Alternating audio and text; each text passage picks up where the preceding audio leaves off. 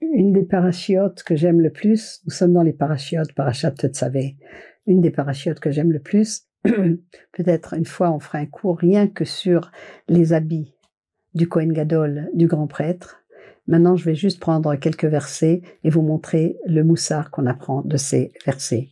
C'est incroyable parce que chacun des habits du grand prêtre euh, est là pour non pas pour nous apprendre à être une bonne couturière, mais pour euh, nous apprendre euh, quel est le rôle à travers les détails de l'habit en symbole, symboliquement, quel est le rôle de cet habit que le grand prêtre porte. Il y en a huit.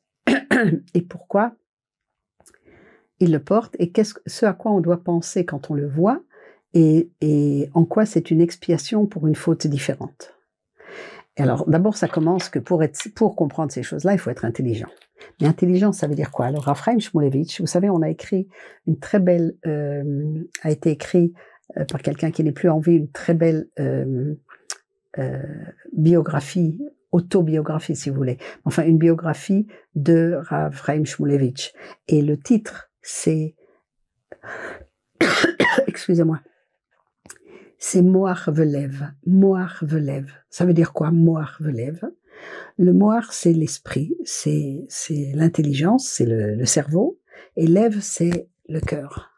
Et dans le texte, il y a marqué Ve'atat daber el kol chachmelev. D'accord? Chachmelev, ça veut dire ceux qui sont chacham de leur cœur, ceux qui ont la sagesse du cœur. Asher miletiv roi chochma. Je l'ai rempli d'un esprit de sagesse. Et bigde Aaron. Et alors ils ont fait les habits de Aaron qui est le Kohen Gadol.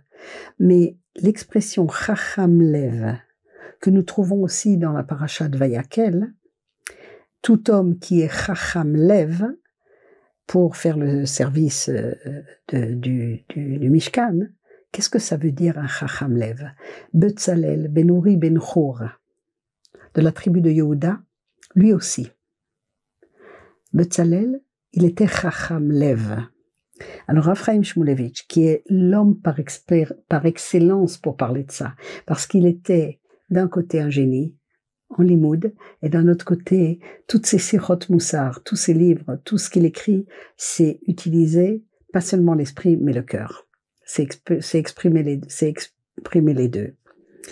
Et, et lui, il dit que un homme doit essayer de se préparer toute sa vie à être un chacham lève, pas seulement un intello, pas seulement un gentil qui, qui, qui a beaucoup de sentiments, mais un chacham lève.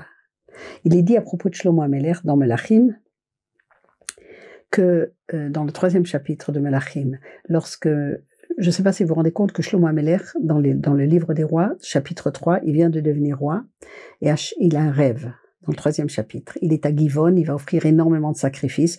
Il a un rêve et Hachem lui dit Qu'est-ce que tu veux? Il a 12 ans. On ne comprend pas les dates, c'est incroyable. Hein Rivka 3 ans, lui 12 ans, etc. Et il dit, et il demande Qu'est-ce que qu'est-ce que Shlomo Et Hachem lui dit, puisque tu as désiré la chorma, que tu n'as pas demandé de vivre longtemps, il n'a vécu que 52 ans, ou la richesse, je vais te donner un cœur sage. Ça veut dire être un chacham lève.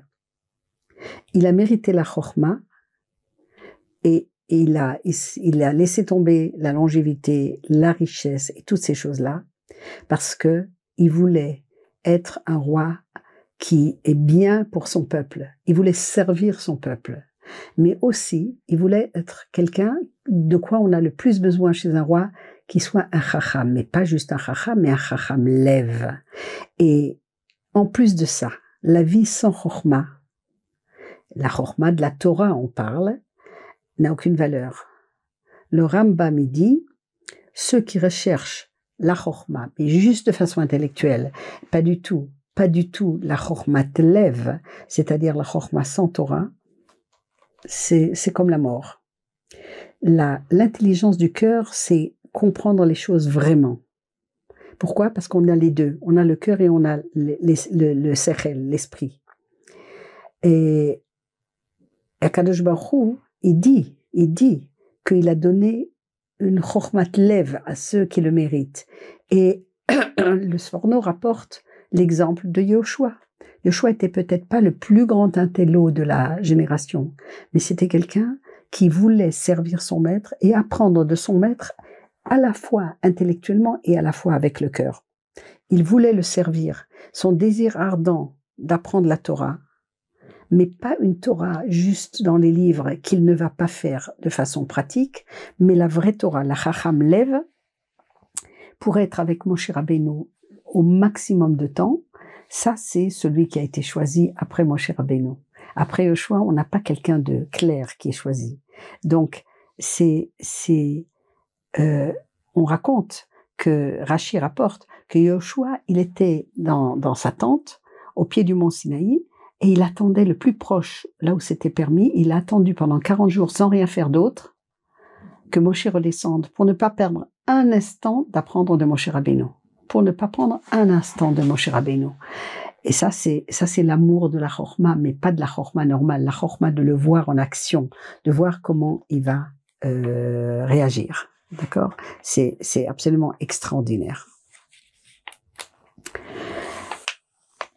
Je vais vous donner juste un exemple, par exemple, qui est très connu, c'est le Rochel Mishpat, qui est le pectoral, comme on dit en français, et le, le ça c'est le pectoral, et, euh, et le. Le éphod, c'est un espèce de tablier. Ça ressemble à un tablier. Il y a différentes euh, opinions. Est-ce que c'est un tablier devant ou est-ce que c'est un tablier par derrière? Mais le, le, pectoral, c'est-à-dire le choshen, on l'appelle le choshen mishpat.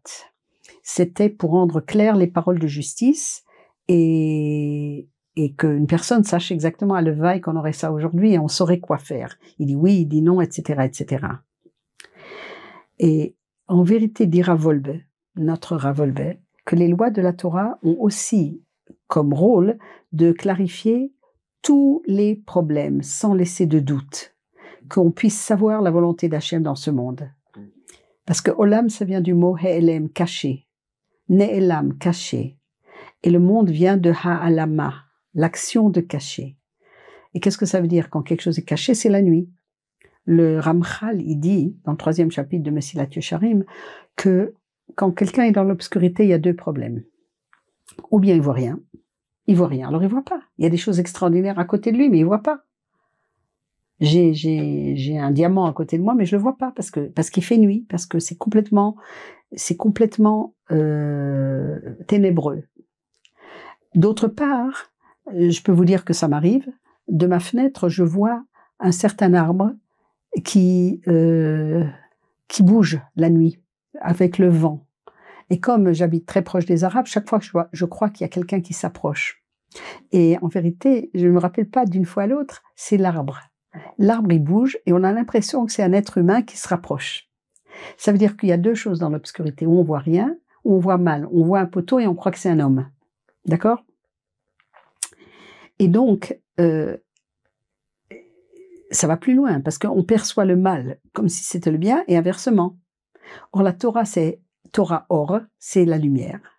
Et son but, c'est d'éclairer l'homme pour montrer que le bien c'est le bien, que le mal c'est le mal, qu'un poteau c'est un poteau, et, et, de voir, de voir y a un diamant à côté de moi. Et, ça c'est très très important. Et, et, et en vérité, en vérité, le éphod qui est la qui est l'expiation de la Vodazara, je rentre pas dans les détails maintenant. La Vodazara, c'est exactement le contraire. La Vodazara, c'est les autres valeurs et pas Hachem c'est, c'est croire en d'autres choses qu'Hachem. Et le, le Roshen et le Ephod doivent toujours être ensemble. On n'a pas le droit de les séparer. Et ça, c'est très, très intéressant. Et ça, ça a été dit par euh, Rav, je crois que c'est Rav Yakov Kaminetsky, qui était aussi un gadol plus tard en Amérique. Et dans Emet Yaakov, son livre, il dit que l'éphod et le Roshen, donc cette espèce de tablier et ce pectoral devaient rester collés. Collés, parce que une des fautes, c'est la Vodazara, et l'autre, c'est le manque de justice, le manque de droiture. Et c'est marqué. Il, il faut que le pectoral ne bouge pas de sur l'éphod. D'accord? Alors il explique, il continue, si vous voulez, la même pensée, et il nous montre que l'idolâtrie, c'est une perversion de la droiture. Et il dit que une personne, une personne qui est chacham lev, comme on a dit, et qui est honnête dans sa façon de penser, qui, qui est logique, qui veut purifier ses traits de caractère,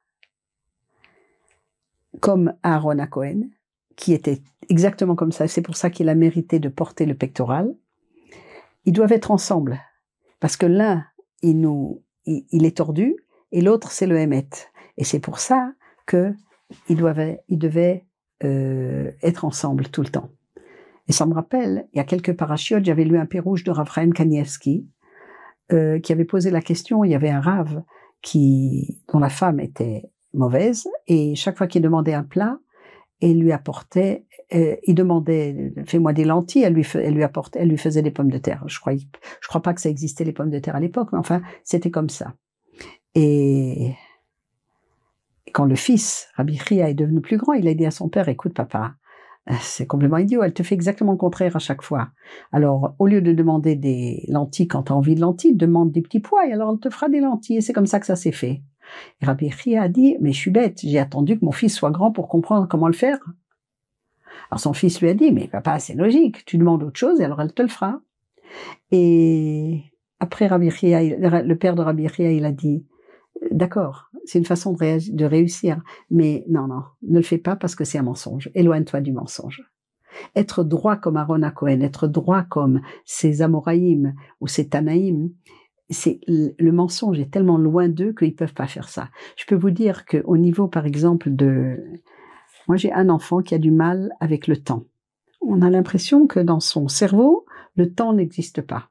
Alors, euh, alors il est en retard, il est extraordinaire, il est perfectionniste, il fait des choses merveilleuses, mais il a des difficultés avec le temps. Alors quand il me rend service et m'amène quelque part, je lui dis mais il faut que je commence à enseigner à 6 heures.